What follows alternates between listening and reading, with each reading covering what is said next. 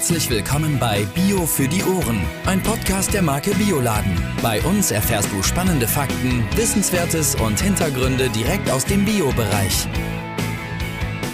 Hallo und herzlich willkommen zurück nach einer etwas längeren Sommerpause bei Bio für die Ohren. Hallo Jan. Moin Judith. Aber unser Text ist jetzt anders. Guck mal, so, so eine Sommerpause tut ja ganz gut, ne? ja, diese Folge ist für alle Glückspilze oder für die, die es auch noch werden wollen. Ihr ahnt es schon, es geht um Pilze. Und dazu sprechen wir mit Thorsten Jonas vom Biobetrieb Pilzgarten in Helvesig. Das liegt zwischen Bremen und Hamburg. Für Musikfans, die wissen das, das liegt quasi direkt neben Schesel. Thorsten ist bestudierter Biologe, Gartenbauwissenschaftler und vor allen Dingen ein absoluter Pilzfan. Und was für uns besonders erfreulich ist, dass er einer der erfahrensten deutschen Pilzzüchter ist. Ja, kurz zum Unternehmen Pilzgarten. Bei Pilzgarten werden seit über 25 Jahren, nämlich genauer seit 1996, Edelpilze erzeugt. 2003 kam Thorsten Jonas dann als Betriebsleiter hinzu und vielleicht noch eine ganz wichtige Zahl, seit 2009 wird in Demeter-Qualität produziert. Wir sprechen mit Thorsten über die Unterschiede beim Anbau und verschiedene Pilzsorten. Mit Pilzgarten verbinden wir aber außerdem noch Begriffe wie innovativ oder einmalige Vielfalt und das natürlich im Einklang mit Natur und Mensch. Jetzt bleiben wir gespannt, welche Neuigkeiten uns Thorsten aus dem Pilzgarten mitgebracht hat und sagen herzlich willkommen, Thorsten. Schön, dass du unser Gast bist. Was verbindest du mit dem Begriff Shiitake? der, der Begriff Shiitake, als ich ihn das erste Mal hörte, fragte ich mich, ob das eine Krankheit ist. Also ich meine, es, er spricht ja erstmal für sich nicht als ein ist also das Wort ist ja erstmal so nicht erkennbar als eine Bezeichnung für einen Pilz. Ich meine, jetzt ist es in aller Munde. Aber ja, für mich bedeutet das eben, äh, Shii ist eben eine ganz bestimmte Eichenart. Und zwar ist das die japanische Eiche. Und Take ist eben das japanische Wort für Pilz. Und somit ist das dann eben der Eichenpilz. Und so wird er eben auch heute hier in Deutschland manchmal angesprochen, wenn man ihn ganz deutsch ansprechen möchte, dass das eben der Eichenpilz ist. Und äh, für mich ist es eben auch der erste Pilz, mit dem ich mich ähm, ja in meiner in meiner Lebensphase als Pilzzüchter äh, beschäftigt habe. Und zwar habe ich das nicht auf japanischer Eiche angebaut, sondern in Mittelamerika oder in den in tropischen Gebieten ähm, findet man eben sehr viel mehr Baumarten und ich habe es dort gemacht auf äh, äh, Kautschukbäumen. Das heißt, äh, Bäume, die zur Kautschukgewinnung äh, angebaut werden. Das sind Plantagen, die werden dann nach 25, 30 Jahren rodet und es wird neu angepflanzt. Und wenn die gerodet werden, hat man eben dieses reine Holz, sage ich mal, was dann eben wirklich nur in einem Sägewerk verarbeitet werden kann, welches entsprechende Technik hat um eben mit diesen besonderen Fasern des Kautschukholzes umzugehen. Und wenn das dann gesägt wird, hat man dann wirklich eine reine Quelle von nur diesem einen Baum und hat also somit reines Sägemehl. Ich sag mal, das ist so ein bisschen die Kunst bei der Pilzzucht, dass man möglichst immer die gleichen Rohstoffe hat in der gleichen ja, Qualität. Ja. Das fängt eben beim Sägemehl an. Man kann tatsächlich auf allen möglichen Holz äh, Pilze anbauen, aber es ist es erschwert es ungemein, wenn man wenn man mal Birke hat, mal Pappel und übermorgen dann wieder Eiche. Das lässt sich, da muss, muss man Anpassungen vornehmen. Nicht? Und so war ich dann doch in Guatemala ganz dankbar, dieses Plantagenholz oder diese ja diese Sache gefunden zu haben. Mhm. Und wie bist du dann zu damals war es noch Pilzfarm? Nein, gar nicht wahr. Damals hieß es schon Pilzgarten, ne? 2000. Ähm, genau, 2000 hat, äh, hat man hier eine Neugründung gemacht. Also es ist als Pilz, ähm, muss ich selber überlegen, Pilz, äh, Pil Shiitake Pilzfarm oder so hieß das mal ganz, ganz früher bei der Gründung 96. Und man hat dann hier an diesem Standort, ja, angefangen als Naturlandbetrieb von vornherein, äh, war es also ein, ein Biobetrieb, Shiitake überwiegend anzubauen. Das gelang so leidlich und man hat das dann weiterentwickelt und in, zum Jahr 2000 hat man einen großen Schritt gemacht. Man hat äh, gesagt, wir gründen eine neue Firma, wir machen wirklich unsere Substrate selber und wir bauen die Anlage auch noch ein bisschen weiter aus, ähm, weil man in den ersten Jahren gesehen hat, also Gewinne waren da noch nicht mit zu erwirtschaften, man hatte eher Verluste. Also hat man die, die Menge der Produktion, hat man äh, durch neue Gebäude, Anbauflächen vergrößert etc., hat man von 300 Kilo wöchentlich auf irgendwie knapp drei Tonnen geschoben äh, ab dem Jahr 2000 und ähm, die Verluste äh, stellte man dann fest, die, die haben sich nicht verzehnfacht, aber verachtfacht. Also es wurde zunächst mal nicht besser, sondern eher schlimmer. Und ähm, im Jahr 2003 bin ich äh, an diesen Standort gekommen. Da hatte ich da eben meine meine Karriere in Guatemala beendet. Nicht? Das hatte so ein bisschen damit zu tun, dass der durch 9-11 in äh, 2001, meine ich, war das, waren eben auch die, war der Exportweg in die USA zunächst mal schwer gestört. Also die USA haben einfach nichts mehr reingelassen und die Investoren in Guatemala, die kriegten auch kalte Füße. Wir glaubten dort unten wirklich der dritte Weltkrieg kommt. Ne? Also ein Gedanke, der uns ja heute schon wieder ereilt aus anderen Gründen, aber damals war das zumindest im Hinterhof der USA. Und da gehört Guatemala dann auch mit dazu, äh, doch so, dass die Besorgnis sehr groß war. Und da haben die Investoren sich äh, entschlossen, ähm, äh, Pilze und noch einige andere Sachen erstmal auf Eis zu legen. Ja, und dieser Betrieb hier in Helvesieg, der, der Pilzgarten, den, ich hatte hier Beziehungen her, also ich kannte hier den Techniker, und dem, von dem wollte ich mich verabschieden und der sagte dann, wir brauchen hier dringend jemanden, Mensch, komm doch hierher. Und wie gesagt, ich war gerade 38. Ich hatte ja noch nie einen Job. Also ich meine, ich hatte noch nie in Deutschland wirklich gearbeitet oder so. Und äh, ja, habe dann gedacht, Mensch, irgendwie muss ich doch mal sehen, wie das denn weitergeht und habe mich dann entschieden, weil ich selbst aus Hamburg stamme, dachte ich, Mensch, dann bist du wenigstens schon mal hier drüben und musste meine Frau dann erstmal groß überzeugen, die wollte da partout nicht weg. Ähm, äh, am Ende sind wir beide heute froh, dass wir den Schritt gegangen sind. Also das Gute, was es hier gibt, äh, wissen wir viel mehr zu schätzen als äh, vor unserem Aufenthalt in Guatemala. Eben zum Beispiel, dass man sich frei bewegen kann. Ne? Also niemand eine Knarre hat. Das sind alles äh, Pluspunkte in Deutschland, muss ich ganz deutlich sagen. Und so haben wir gedacht, für drei Jahre erstmal hier zum Konsolidieren herzukommen. Und dann hat mich der Ehrgeiz hier so ein bisschen gepackt und wir haben in äh, 2006 einen wichtigen, einen wichtigen Meilenstein hier gelegt, in Helvesieg, also am Pilzgarten. Wir haben ein neues Substratwerk gebaut, eigentlich das Werk, was ich schon in Guatemala gebaut hatte, mit dem Vorteil, dass ich hier nun alle Fehler vermeiden konnte, die ich da vielleicht noch gemacht habe. So ist das gelaufen und ja, seitdem bin ich dann hier fest, habe den Betrieb dann mehr und mehr auch übernommen, so dass also heute äh, mir der Betrieb zur Hälfte gehört und der damalige Investor sich natürlich auch freut, dass das nun auch tatsächlich ja prosperiert oder zumindest lebensfähig ist und ein bisschen was übrig bleibt wir immerhin Arbeitgeber sind für gut 60 Menschen hier am Standort. Das war ein sehr, sehr schöner Umriss einmal. Vielen, vielen Dank dafür.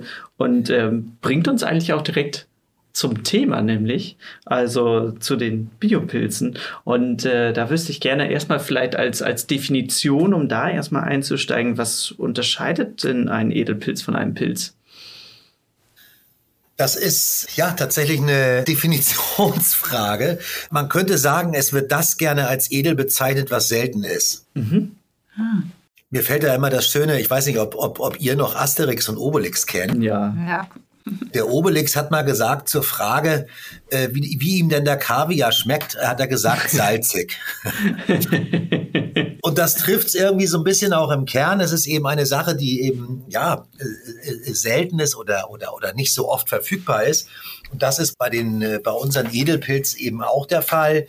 Es ist ein Pilz, der im Anbau, also im, im, Anbau von Pilzen in der westlichen Welt eigentlich erst, ja, es ging so in den 70er, 80er Jahren los, aber dass das so richtig Zug bekommen hat und eben auch sehr, sehr viele Menschen Shiitake kennen und auch Kräuterseitlinge kennen, das ist eigentlich relativ jung. Also da reden wir so die, in den letzten 20 oder 15 Jahren ist das wirklich deutlich mehr geworden.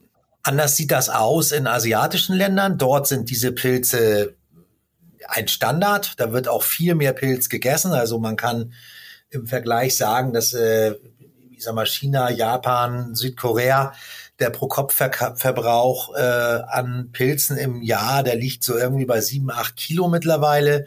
Hier in Deutschland reden wir da von anderthalb Kilo. Da sieht man also schon, dass der, dass die Bedeutung von Pilzen in solchen Ländern eine viel größere ist als bei uns. Hinzu kommt traditionelle chinesische Medizin, die also immer schon aus, auf Substanzen aus Pilzen gesetzt hat und aufs Pilze essen. Das heißt, es ist eben auch ein Gesundheitsthema dort drüben. Und darum wird man dort drüben diesen Pilz nicht als Edelpilz bezeichnen. Da wäre es dann vielleicht ja. eher umgekehrt, dass Champignons, die mittlerweile auch durch die Hilfe von europäischen Firmen, die so schlüsselfertige Anlagen bauen für den Champignonanbau, sowas wird eben, wurde eben auch nach China und, und, und äh, Japan und Südkorea verkauft. Und dort sind eben Champignons äh, relativ selten und wären damit der Edelpilz. Okay. Und ähm, wie, was macht man bei Bio anders bei der Pilzzucht im Gegensatz zum konventionellen Pilzzucht? Überwiegend geht es dabei um die Rohstoffe. Ne? Ich kann vielleicht ja mal so eine kleine Eingruppierung der Pilze vornehmen, so ein bisschen mhm. frei, wie ich das sehe. Also wir haben einmal die, die holzzersetzenden Pilze. Das ist also das, was ich anbaue hier. Mhm. Das bedeutet, man benutzt grundsätzlich erstmal einen Lignin-Zellulosehaltigen Stoff. Äh, Lignin ist der Stoff, der Holz festmacht und Zellulose, haben wir auch schon gehört, ist äh, auch ein Festigungsmittel, findet man eben auch im Holz, aber eben auch im Stroh. Und äh, das ist schon mal die Grundlage für unsere Pilze. Die können nämlich genau Lignin und Zellulose abbauen. Das heißt, umgestürzte Bäume können äh, mal von meinen Pilzen zersetzt werden. Ähm, Pilze essen natürlich auch Kohlenhydrate, also auch andere Kohlenhydrate, Eiweiße und Fette.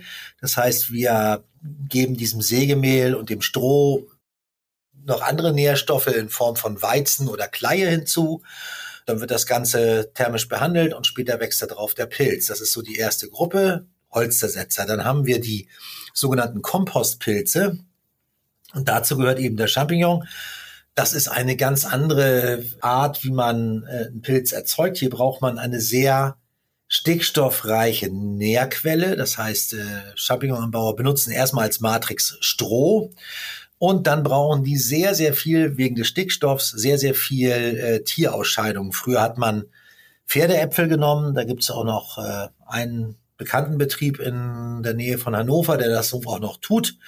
Aber alle anderen äh, nutzen eben nicht Pferdeäpfel. Wo soll man auch so viel Pferdeäpfel herbekommen? Die benutzen, äh, ja, es klingt jetzt etwas eklig, aber äh, es ist Hühnertrockenkot. Also das heißt, man kann auch sagen, die großen Champignonanlagen existieren eben nur deshalb, weil es eben Massentierhaltung, also Geflügelmassentierhaltung gibt.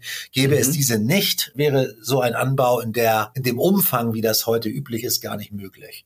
Damit man mal eine Größenvorstellung hat, um das einzuordnen, also wir sind einer der etwas größeren Betriebe in Deutschland, nicht, der, nicht die einzigen, aber ja, wir machen schon so ein bisschen mehr Pilze.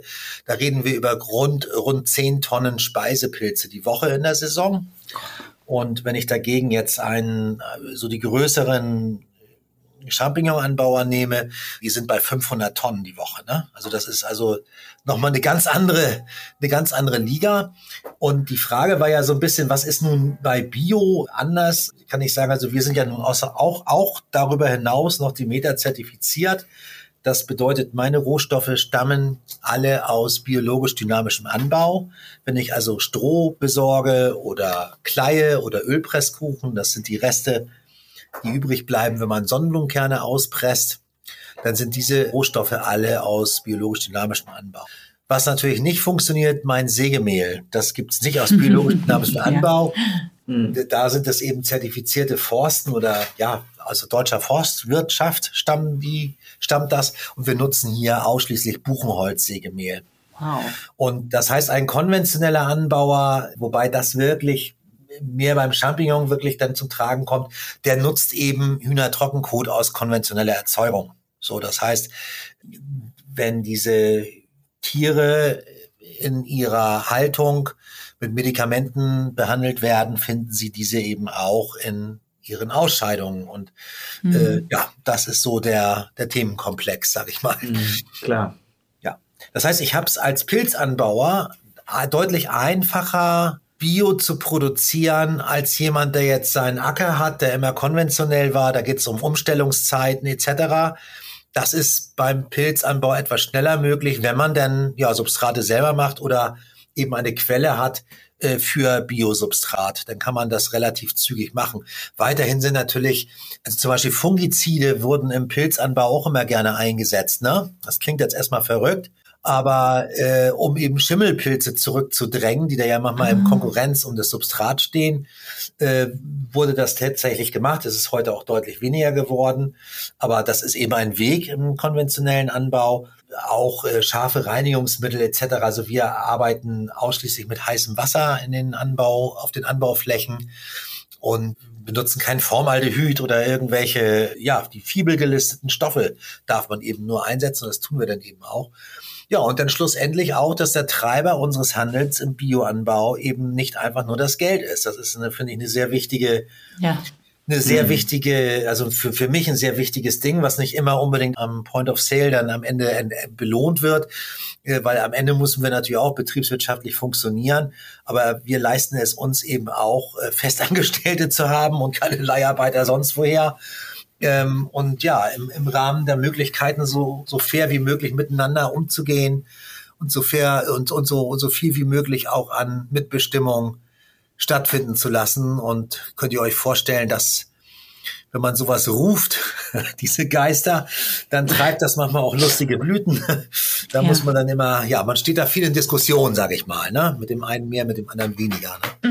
Ich habe in einem Artikel gelesen, wie wir uns das eigentlich ja, du hast uns ja so nett eingeladen, aber natürlich haben wir auch nicht so viel Zeit. ähm, nein, Quatsch. Also wir können halt gerade nicht äh, zu euch äh, kommen. Aber ähm, ja. ich habe das, hab das gelesen, dass da der ähm, Interviewpartner da durch eine Hallentür gegangen ist und dann ist man direkt bei euch auf dem Gelände, wo man dann so so eine Tür aufmacht und du hast tausende Pilzköpfe.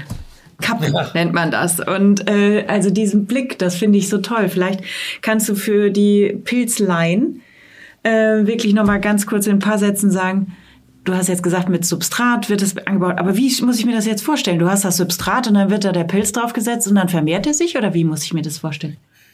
Genau, also wir haben, ich hatte ja schon von den Rohstoffen gesprochen. Ja, genau. Ähm, das heißt, die Rohstoffe für unsere, unsere Pilze, also Sinn und Zweck ist eben einen Baumstamm nachzubauen, sage ich mal.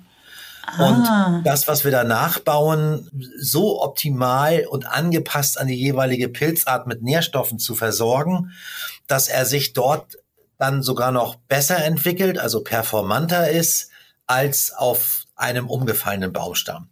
Und das machen wir eben, indem wir eine Matrix erstmal benötigen und dafür nehmen wir als Matrix erstmal Sägemehl.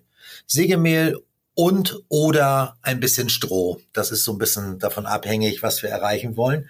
Dann setzen wir da noch Kleie hinzu, geschroteten Weizen und den ominösen Ölpresskuchen, also die Reste, die man erhält, wenn man Sonnenblumenkerne auspresst in dem Fall. Wir nehmen ausschließlich Sonnenblumenkuchen.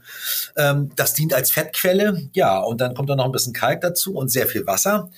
Äh, diese Mischung enthält am Ende ja, zwischen 62 und 66 Prozent Wasser.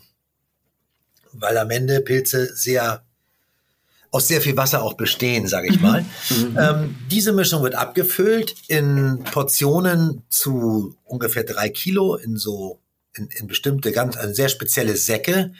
Diese Säcke, die tragen einen Filter und dann wird dieser Sack mit dieser Substratmischung, da ist ja bislang noch kein Pilz zu sehen, äh, thermisch behandelt unter Druck. Das heißt, äh, in ja, speziellen Röhren, die man verschließen kann, wird Wasserdampf eingeblasen. Und so erzeugt man in diesen Substraten eine Temperatur, eine Kerntemperatur von gut 121 Grad.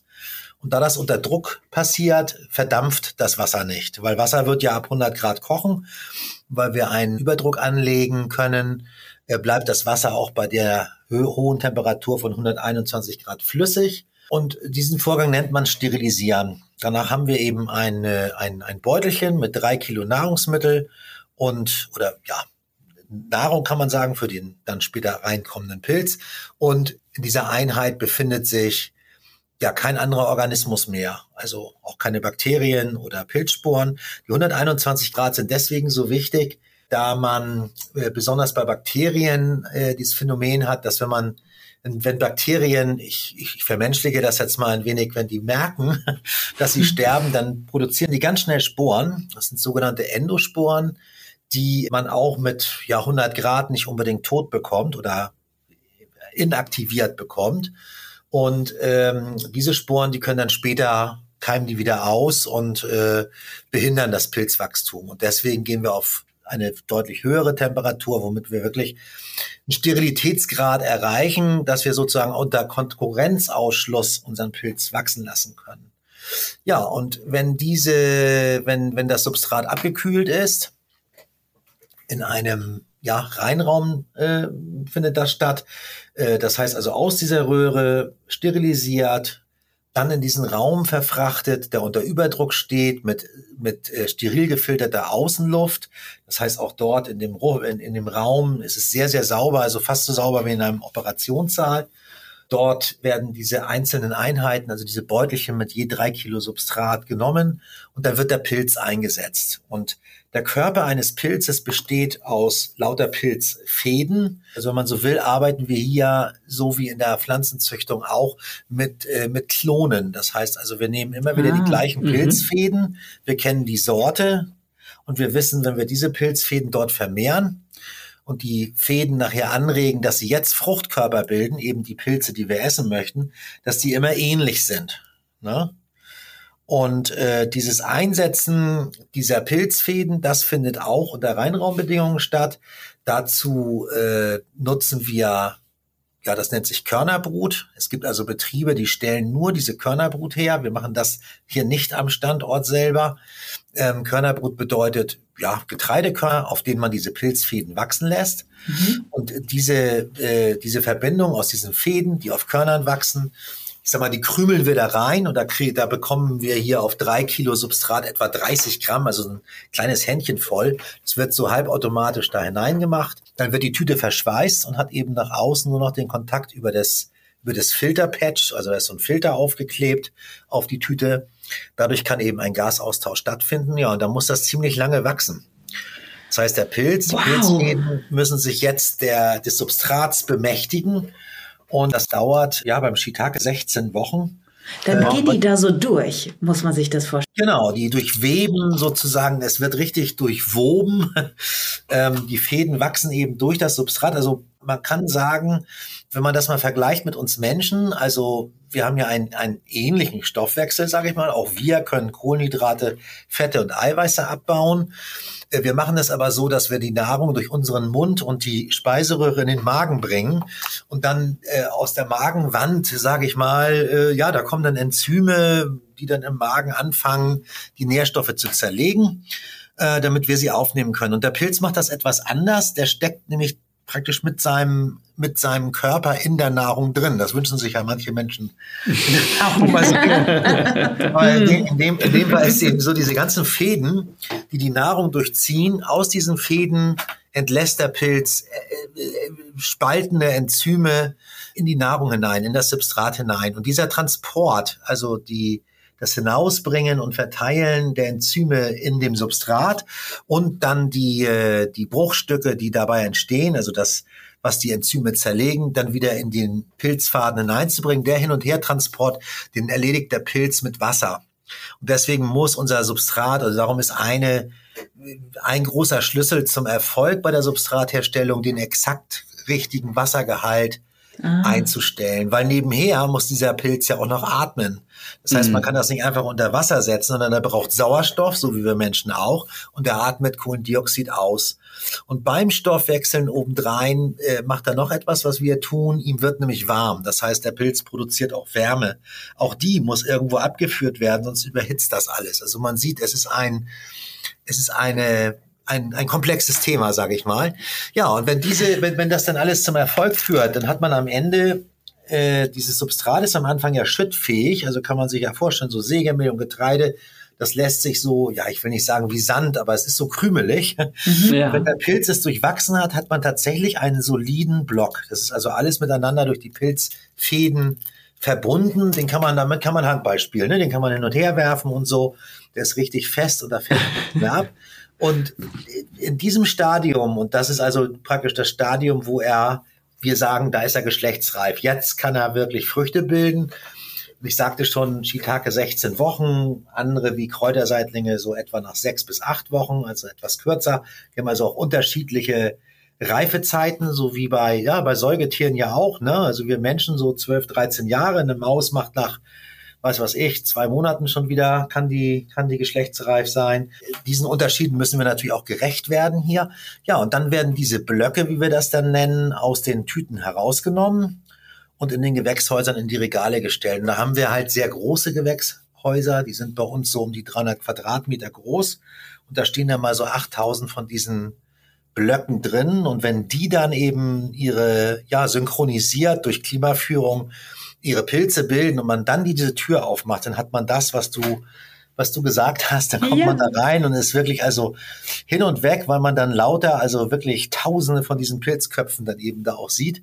Und das ist ein schöner, erhabener An Anblick, wenn dann alles äh, auch wirklich funktioniert hat. Ne? Genau. Ich habe noch eine kurze Frage zur Entwicklung des Fruchtkörpers, weil du eben meintest, wenn es soweit ist und, und ihr das möchtet praktisch, dann bringt ihr sie dazu.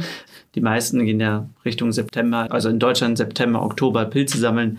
Das heißt, es braucht auch so eine Art Feuchtigkeit und Wärme äh, in Abwechslung, damit sie wachsen. Oder wie macht ihr das? Genau, es gibt, äh, man nennt das induzierende Reize. Also ab einem gewissen Punkt ist der Block oder ist die Gesamtheit der Pilzfäden in diesem äh, Block äh, so weit, dass es also bereit ist, um Fruchtkörper zu bilden. Und damit das dann möglichst gleichzeitig passiert, äh, ist einer der wichtigsten Reize erstmal die Temperatur abzusenken und es sehr mhm. viel feuchter zu machen. Mhm. Und das ist genau das, was wir ja auch im, im Wald erleben. Das ist also die Nachttemperaturen ein bisschen fallen, dass es vielleicht auch ordentlich nochmal regnet.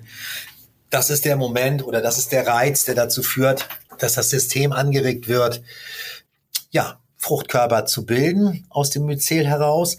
Mhm. Ähm, es gibt auch noch mechanische Reize. Also Shiitake sind zum Beispiel tatsächlich erschütterungsempfindlich. Man, vielleicht ein ganz ein kleiner Funfact am Rande hier, mhm. dass eben in Japan, wenn es dort Erdbeben gibt, ne, mhm. dann werden in der Region wo so das Epizentrum war, also wenn es jetzt nicht Fukushima ist oder so, ne? Also ich meine ja. jetzt, also ein, eine, ein leichtes Rütteln, sage ich mal so, ne? Dann äh, kann man danach die Uhr stellen, dass sozusagen nach diesem Erdbeben es in dieser Region etwa zehn Tage später eine große Produktion an Shiitake geben wird. Wow. Da kann man sogar Wetten drauf an, abschließen und dann fallen dort die Preise. Ach was. das heißt, Shiitake kann man eben auch anregen, indem man sie schlägt, also oder schüttelt oder da mal gegenhaut. Das geht tatsächlich. Bei den Kräuterseitlingen zum Beispiel ist es so, dass wir die Blöcke selber in der Tüte massieren. Das heißt, ah. wir, man nennt das Scratching, wir gehen äh, mit, der, mit der Hand und einem Handschuh äh, auf die Oberfläche des Blocks, äh, also durch die Tüte hindurch. Nicht? Also die Tüte bleibt noch verschlossen und so. Und, und ich sag mal, wir rubbeln darauf rum, wir zerstören so ein bisschen die Oberfläche. Und das äh, führt in Verbindung mit Licht und einer Temperaturabsenkung da, dazu, dass der Pilz äh, all seine Energie, äh, die heilen, ja praktisch, er will das heilen da oben, ist eine Verletzung, eine Wunde ja. und fängt dann eben an genau den Stellen äh, vermehrt an, ähm, dann auch Fruchtkörper zu bilden. Und das nutzen wir aus, äh, äh, so dass wir eben, ja, dadurch, dass das eben nur an der Oberfläche passiert, kann man die Blöcke eben etwas enger stellen, sag ich mal. Ne? Sonst würden, sonst würden sich eben auch seitlich an den Blöcken Pilze bilden. Dann kann man sich vorstellen, dann wächst da so seitlich was raus und von dem, ah, ja. von, der, von dem Block daneben auch. Dann hat man einfach nicht so die Möglichkeit, muss man die weiter auseinanderstellen. Ne? Und wir erreichen eben durch diese, durch diese mechanische Behandlung, dass sie tatsächlich fast ausschließlich an der Oberfläche gebildet werden. Dann kann man die deutlich dichter zusammenstellen. Ne? Ich hatte kurz überlegt, ob daher der Begriff Seitling kommt, aber es ist ja ein Kräuter. Nein, du hast recht, doch. aber, nee, aber ja, aber du, das ist genau richtig. Die Austernseitlinge, wo der Kräuterseitling zugehört, äh, die heißen so, weil sie tatsächlich seitlich herauswachsen. Das ist so, ja, genau. Mhm. Stark. Womit wir bei eurem Sortiment wären. das ist eine coole Überleitung. Nein, das ist so spannend. Ich traue mich gar nicht über das Sortiment an sich zu sprechen, aber also ihr habt ja so tolle blumige Pilzsorten. Möchtest du mal deine Lieblinge da mal so raussuchen? Genau, ich sage immer, manche, manche äh, machen wir einfach, weil sie uns auch Spaß bringen. Ne? Mhm. Das ist ja eben gerade mit diesen sehr interessanten äh, Sorten, die eben von, von ihrem Aussehen anders sind und vielleicht auch vom Geschmack her, äh, muss man sich immer vorstellen, so etwas eben auch so zu vermarkten, dass man, dass die tatsächlich auch noch äh, wirtschaftlich sind. Das ist nicht immer ganz einfach, aber wir machen sie halt trotzdem um eben die Vielfalt eben auch zu zeigen. Und da gehören im, mhm. aus, dem, aus der Gruppe der der Seitlinge eben die, die Limonenseitlinge dazu oder die Rosenseitlinge. Diese Namen, die haben wir uns ausgedacht. Also die heißen, haben eigentlich meist keinen trivialen Namen, sondern eher, also ich meine, der, der Limonenseitling, das ist Pleurotus citrinus pileatus. Also er klingt so ein bisschen, ähm, ja, es sind lateinische Namen eben. Wir nennen ihn Limonenseitling, weil er eben gelb ist. Ne? Und äh, das ist auch eine interessante Erfahrung, wenn man jemanden diesen gelben Pilz probieren lässt und ihm wirklich sagt, das ist der Limonenseitling, der diesmal besonders schön gelb geworden ist und dann die Frage stellt, wie er denn schmeckt, werden alle unterschreiben, dass das Ding nach Limone schmeckt. äh, also da merkt man, wie, wie, wie Suggestion eben funktioniert und wie es eben auch über, über Farbe und über, über Worte und Benennungen, ja, wie man beim Wort fängt alles an. Ne? Da könnten wir, da könnte ich jetzt echt ein Fass aufmachen, aber es ist ja auch bei anderen Dingen möglich, nicht? Wenn man negative Informationen oft genug wiederholt, dann werden sie auch geglaubt. Nicht? Und dann ist man, äh, auf, ehe man sich versieht, ist man auf einem ganz falschen äh, äh, Pfad, entwickelt sich in eine falsche Richtung, sage ich mal so. Jedenfalls der Limonseitling schmeckt nicht nach Limone, sondern er schmeckt, wenn man ihn roh probiert, tatsächlich nach einer Salatgurke.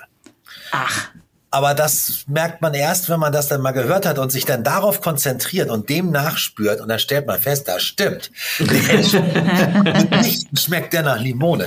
Naja, der Rosenseitling würde man jetzt meinen, also da kriege ich natürlich keinen zu, dass der sagt, der schmeckt nach Rosen. Also erstmal, weil da der Vergleich fehlt und zweitens, weil der tatsächlich von seinem, von seinem Geruch äh, beleidigt er eher die Nase. Also der, der Rosenseitling muss also sehr, sehr schnell verbraucht werden. Nach wenigen Tagen kriegt er so einen merkwürdigen Geruch, dann ist er noch nicht schlecht, aber wie ich sagte, beleidigt die Nase. Wenn man den richtig scharf brät, behaupten manche, der schmeckt so leicht nach Speck. Ähm, er ist nicht mein Liebling, aber er sieht natürlich großartig aus. So, so ein richtig roséfarbener oder rosafarbener Pilz ja. ins, ins Meer, ins Rot gehende, das hat schon, äh, ja, am Point of Sale, wenn er irgendwo im Laden liegt, das sieht schon toll aus. Ne? Aber es ist natürlich, da die Kaufentscheidung zu treffen, man geht in so ein Geschäft und sieht den da, da wird man wahrscheinlich der ganzen Familie abends von erzählen, dass man da ein im Bioladen von Weiling, da, man, da haben wir was gesehen, nämlich diesen roten Pilz. Und wenn man dann fragt, ja, was hast du jetzt mitgebracht, dann heißt es ja Kräuterseitling oder Champignon. Ne? Ja. Also das, das ist wirklich was für Kenner. Ja, dann haben wir Weiterhin natürlich Austernpilze, Kastanienseitlinge, Kastanien und Austern, das ist, sind, die sind sehr, sehr nah beieinander. Das sind ja so die Klassiker, die, wenn man sie auf Holz anbaut, wie wir das machen, viel fester sind im Fleisch und etwas, ich sag mal, die, die, die Aromastoffe sind etwas konzentrierter, könnte man sagen, als bei denen, die klassischerweise im Austernpilzanbau auf Stroh gemacht werden. Da werden sie auch viel größer. Ja, und neben der Gruppe dieser Pilze haben wir dann natürlich die Samthaube. Da gibt's dann wieder einen deutschen Trivialnamen, das ist der südliche Pappelschüppling. Und die Samthaube ist ein also mein, mein, eigentlich mein Favorit. Also es ist wirklich ein, ein äh, Pilz, der eben auch fest bleibt, wenn er, wenn man ihn gebraten hat. Also er ist so, eher so knackig. Der Kräutersaatling ist fest, aber dieser hier, der ist eher knackig. Und ähm, das behält er auch und hat so eine leicht pfeffrige Note im Abgang. Ja, ist einfach ein, ein wunderschöner Pilz. Ich wollte dich aber noch gerne fragen, ihr habt 2001 für den Kräuterseitling einen nationalen Innovationspreis erhalten. Warum? Wart ihr die war, Ersten, die das angebaut haben? Oder? Nein, so wird das, das wäre vermessen. Aber wir waren die Ersten, die den äh, flächendeckend in Deutschland den, dem Handel zur Verfügung gestellt haben. So kann man das vielleicht sagen. Und ähm, das war der Grund, dass die CMA gesagt hat, also da dafür habt ihr einen Preis verdient. Wir haben jetzt eben darüber gesprochen, wie, wie lecker das ganze Pilzsortiment ist. Und äh, ich wüsste gerne mal, was tut ihr denn, um das auch sicherzustellen? Also wie läuft eure Qualitätssicherung ab? Und was unternehmt ihr alles dafür? Ja, das ist eine gute Frage. Also wir haben, wir sitzen natürlich direkt am Produkt. Wir haben also äh, Kern äh, der ganzen Sache ist, dass wir den gesamten Produktionsprozess in unseren Händen halten. Ne? Also das fängt bei der Substratherstellung an und das ist sicherlich das Herz von einer, von einer Pilzzucht. Vernünftiges, gesundes Substrat herzustellen. Und da geht's dann bei den Rohstoffen los, ne? dass wir die also regelmäßig auch beproben die Rohstoffe. Da arbeiten wir mit akkreditierten äh, Laboren zusammen, wo man eben schaut, sind da, ist da Cadmium drin, ist da Chlormiquat drin. Also all die Dinge, die wir eben, wo wir eben wissen, es könnte ein Thema sein, die lassen wir dort untersuchen. Dann wird natürlich die, die Mischung äh, hergestellt und die, die, die Brut eingesetzt. Dann wird das äh, Wachstum selber erstmal, das vegetative Wachstum, also die Entwicklung des Myzels, äh, der Pilzfäden im Substrat äh, dokumentiert und beobachtet. Ähm, ja, und dann geht's in die, in die äh, Gewächshäuser, wo wir eben verschiedene Erntetrupps haben, wo es Vorarbeiterinnen gibt, die eben auch sehr wohl über die Qualitätsunterschiede, sage ich mal, Bescheid weiß. Und da geht's dann mehr darum, äh, im richtigen Moment auch zu ernten. Ne? Also dass sie nicht, dass sie nicht zu alt sind, äh, nicht zu weit geöffnet sind. Und ja, dann schlussendlich Rückverfolgbarkeit ist, glaube ich, auch ist ein Standard eigentlich, dass das also, dass wir wirklich sagen können, der Pilz äh, kommt von den Substraten, die dann und dann produziert wurden mit dem und dem Getreide und dem und dem Sägemehl. Das ist natürlich auch klar, dass man, wenn man ein Thema hat, da auch Rückschlüsse ziehen kann. No, das Wichtigste beim Pilz ist eben Frische. Ne? Das heißt also, dass die hier höchstens äh, ein, zwei, drei Tage in der Kühlung stehen und dann eben auch wirklich auf den Weg gehen. Ne? Und auch wieder eine Chargennummer natürlich tragen, so dass mhm. wir eben auch, wenn vom, von der Händlerseite äh, Reklamationen äh, auftreten, wir auch wissen, Mensch, also vielleicht ist da ein Versehen passiert und die sind irgendwo noch im Lager, haben die noch gestanden, sind eigentlich schon deutlich älter. Ja, oder ist es tatsächlich so, dass das ganz frische Pilze sind, die jetzt verdorben sind? Das gibt es beim Kräuterseitling mitunter. Da, äh, ja, dann mit diesen Themen eben auch offen umzugehen, äh, heißt eben auch dem Händler zu sagen, Mensch, im Moment, da könnte was sein, schaut euch das mal genauer an. Äh, ja, das sind so die kurz umrissen die Dinge, die wir dafür unternehmen. Ja, äh, Thorsten, ihr seid natürlich auch als sehr innovatives Unternehmen äh, mit einer einmaligen Vielfältigkeit. Also das sind so Begriffe, die äh, man mit euch verbindet. Und ich glaube, also das heißt, ich weiß es sogar, dass äh, ihr auf der Messe ein paar Neuigkeiten vorgestellt habt. Und ähm, es wäre schön, wenn du uns daran teilhaben lassen könntest. Genau, wir haben aktuell eine, äh, wir haben so ein paar Sachen rund um das Thema Substrat eben verbessert und dabei äh, neben so zwei kleineren energierelevanten Themen, die ja, also die letztes Jahr vorbereitet wurden, aber ja nun ob der Geschehnisse der Welt äh, noch eine deutlich größere Wirkung entfalten. Äh, nämlich das eine ist, dass wir unser Kesselhaus erneuert haben. Das ist also ein, eine oder die Einrichtung äh, von einem Pilzbetrieb, wo eben der Wasserdampf für die thermische Behandlung der Substrate erzeugt wird und äh, dieses neue Gerät deutlich weniger Chemie und vor allem deutlich weniger Gas, äh, Erdgas benötigt. Das ist die eine Seite. PV-Anlage war der zweite Weg, womit man eben äh, mittlerweile 20 Prozent der, des Stroms, den wir für die Substratherstellung benötigen, äh, tatsächlich aus der Sonnenenergie bekommen, obwohl das ja nun nichts von uns entwickeltes ist. Aber der, der eigentliche, der eigentliche Hauptfaktor in den Veränderungen ist, dass wir ja als erster und einziger Betrieb in Deutschland ähm, 20 äh, Prozent unseres äh, Substrats eben aus unseren alten Substraten gewinnen. Das heißt also, wir wenn wir die Substrate abgeerntet haben, die Reste, die wir dort erhalten, die werden dann zu einem äh, großen Teil äh, wieder mit ein, ein Verfahren, sage ich mal, mit dem wir die bisschen behandeln müssen. Da darf ich nicht so viel zu sagen oder möchte ich auch nicht gerne. Aber wir sind auf jeden Fall wieder in der Lage, das neu mit einzusetzen. Das machen wir jetzt schon seit Anfang des Jahres und das ist, es funktioniert, es funktioniert ganz hervorragend. Und äh, über diesen Weg bekommen wir es halt hin, auch deutlich weniger Rohstoffe einzusetzen und haben einen echten ja, einen fast geschlossenen Kreislauf, kann man sagen. Und da sind wir natürlich unheimlich stolz drauf. Vor allen Dingen, dass das eben auch funktioniert und, und wächst. Ja, und ein ganz, ganz wichtiger Punkt, den viele eben immer wieder vergessen, ist, dass wenn man die Substrate natürlich am eigenen Standort hat, äh, man deutlich kürzere äh, Wege äh, zurücklegen muss und deutlich wenigen Trans weniger Transportaufwand auf der Straße äh, verursacht. Äh, man muss sich das so ein bisschen so vorstellen, wenn man ein Tomatenhersteller ist zum Beispiel, dann hat man da einen Jungpflanzenhersteller, der äh, produziert jetzt kleine Tomatenpflänzchen, die werden dann transportiert und dann hat so ein kleines Töpfchen mit so Mini-Pflänzchen vielleicht ein Gewicht, sagen wir mal 500 Gramm, wenn es denn überhaupt so viel ist. Und dieses äh, Pflänzchen wird also jetzt zu einem Tomaten Produzenten gebracht und der macht die Pflanze groß und am Ende des Tages oder am Ende vieler Wochen hat er dann von einer solcher Pflanze, ja, 30 Kilo Tomaten vielleicht geerntet.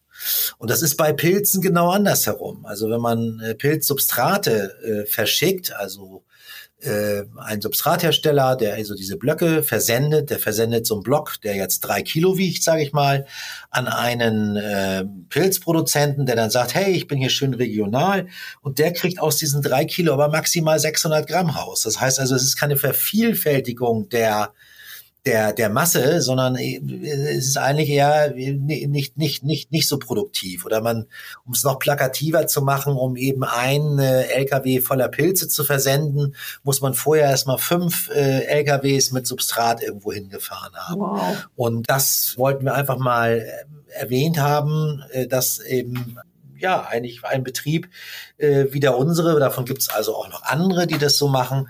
Das heißt also, Substrat am eigenen Haus zu haben, also erstmal unter Qualitätsgesichtspunkten natürlich ein, ein, äh, ein Vorteil äh, darstellt, wenn man dann wirklich auch die Rohstoffe und auch den gesamten äh, vegetativen Zyklus unter ja, unter eigener Überwachung hat und weil man damit am Ende auch deutlich viel mehr Energie und unnötige Transporte spart. Genau, das sind diese Dinge, die wir eben neu äh, ausgelobt haben und, und ganz vorne an natürlich das Verfahren, wie man Altsubstrat wieder zu neuem Substrat machen kann.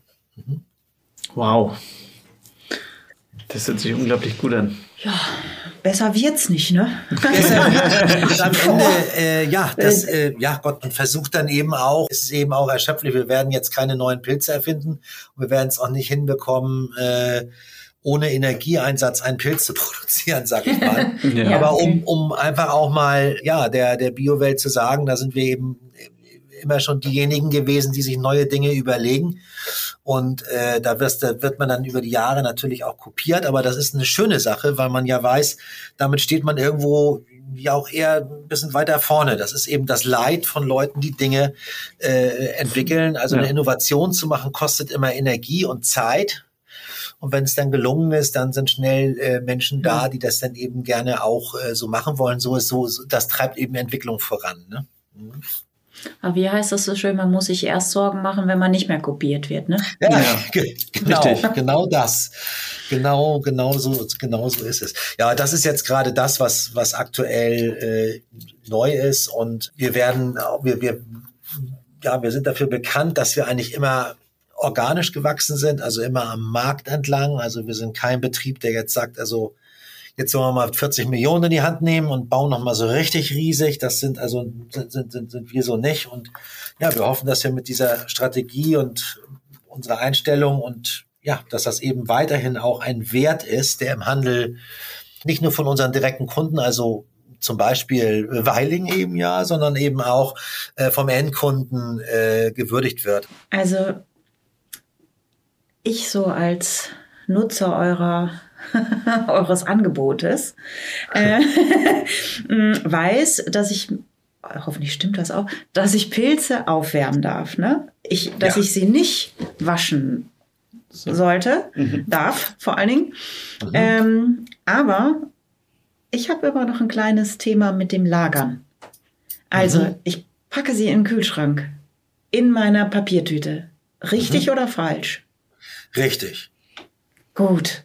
Papiertüte, okay. gut. Gemüsefach, gut. Okay. Und wie lange halten die sich da so? Also ich habe jetzt hier neben uns, wie gesagt, diesen Kräutersalben irgendwie vier Stück. Eigentlich probieren Jan und ich immer noch, das machen wir dann im Nachgang. Aber ich glaube, wir kennen die beide auch, ne? Mhm. Ja, aber die riechen fantastisch. Mm, also hängt das irgendwie von der Sorte ab? Oder ähm, wie lange hält sich so ein Kräuterseitling? Eine Woche? Drei Tage? Ein Wochenende? Genau, also bei Pilzen kannst du generell mal sagen, alles was sehr dünnblättrig ist, wie zum Beispiel Austernpilze, ne? Mhm. mhm. Das muss man deutlich schneller verarbeiten. Mhm. Gut. Dann kommt als nächstes so, der Kräuterseitling ist so in der Mitte. Und dann ist natürlich immer die Frage mit der Haltbarkeit, wie alt ist er, wenn du ihn kaufst? Das ist ja genau der Punkt, den du nicht so genau greifen kannst als Verbraucher. Also unter normalen Bedingungen, wenn das seinen normalen Weg geht, kannst du Kräuterseitlinge im Kühlschrank, also dort in deiner Papiertüte oder in so einem, in so einem Nudeldurchschlag mit einem Handtuch drauf im, im Gemüsefach, hält er locker eine Woche. Okay. okay. Finde ich, finde ich. Mhm. Shiitake würde ich sogar noch länger geben. Bei Shiitake ist es interessanterweise so, wenn der Luft bekommt, also nicht in eine Plastiktüte äh, gelegt ist, äh, dann fängt der einfach nur an, immer mehr Wasser zu verlieren. Mhm. Er verdirbt aber in dem Sinne nicht. Das heißt, er wird dann irgendwann runzelig, aber den kannst du nach wie vor äh, kannst du den kochen. Der wird halt ein bisschen, ja, sag mal, das taktile Munderlebnis. Das ist dann so ein bisschen chewy, weißt du, so also ein bisschen so zäh, zäher wird's auf jeden Fall dann. Shiitake wird tatsächlich so gesehen nicht schlecht, es sei denn, der schimmelt. Ne? Das sieht man dann ja auch, wenn der Grünschimmel dran ist. Ne? Ja, und die anderen Sorten, die erstgenannten, also Austernpilze, da würde ich wirklich immer sehen, wenn ich die kaufe und die mir im Laden gut aussahen, also zwei Tage. Ich würde die wirklich sehr schnell verbrauchen wollen, ja, genau. Ja, und ich habe noch so ein, aus eigenem Interesse, weil ich diese Limon, Limonpilze heißt der, ne? Äh, und Rosenpilze. Limonenseitlinge. Seitlinge. Ja. Weil ich die schon ein paar Mal bei uns gesehen habe, aber mich nicht getraut habe. Was kann ich denn damit machen? Hast du noch einen super Spezialtipp für uns? komm, jetzt und, komm, wir sind unter uns. Ja, also unter, unter, unter, uns. Also ich sag mal so, Tim Melzer und Co., die werden den, die, also, ne, die würden den sicherlich nehmen und würden ihn ob seiner Farbe vor allem nutzen. Und das heißt, so. man kann, man kann den also relativ fein schneiden, ähm, so dass man das Gelbe auch gut sieht noch, ne? also nicht, nicht, nicht zu fein, nicht die Rasierklinge rausholen und den praktisch roh mit an einen Salat geben oder so über so einen Salat geben. Ne? Das, das geht also sehr, sehr schön. Wenn man den brät, ist es eben so, dass der Limonseitling genauso wie der Rosenseitling, die verlieren dann ihre Farbe. Ne? Na gut. Und beim Limonenseitling würde ich neben dem neben der rohen Verwendung in einem Salat äh, würde ich sonst äh, auf eine Pasta gehen. Mhm. Aber man muss eben wissen, die Farbe ist dann eben nicht mehr so richtig da. Der wird so bleich dann, ne? So mhm. bleichgelb, man kann das noch so leicht erahnen. Und er ist, er ist äh, äh vom Geschmack, finde ich persönlich jetzt nicht so aufregend. Ne? Also es ist wirklich eher in meinen Augen ein Dekopilz. Okay. Der Dekopilz, sehr schön. Lieber Thorsten, ich darf mich herzlich bei dir bedanken. Vielen, vielen Dank für das tolle Gespräch. Es war wirklich überaus interessant und spannend. Und äh, ja, vielen, vielen Dank. Ja, euch auch. Vielen Dank für die Einladung. Ich hoffe, dass das äh, den Hörern, äh, ja, dass sie es genauso spannend finden. Bin, bin, ich bin dann gespannt auf das finale Ergebnis. ja. ja, und wie gesagt, herzlich eingeladen. Wenn ihr irgendwann mal Richtung Hamburg, Bremen fahrt, dann äh, äh, wartet hier ein Pilz auf euch. Boah, voll gerne. Ich komme gerne. Jan, ja, ich bin da Jan, sowieso. Also du, äh, das, das hatten wir noch vergessen zu erwähnen. Der Jan ist ja Hamburger Junge. Also ich glaube, der wird das eher wahr machen. Ah, bist du, bist du auch? Ah, ich bin auch Hamburger, ja. Äh, und das war ganz lustig, als du es erzählt hattest mit äh, aus Hamburg rausziehen. Dasselbe Gespräch hatte ich auch mit meiner Frau. Das, äh, wir hatten genau dasselbe, dass man überlegt hat.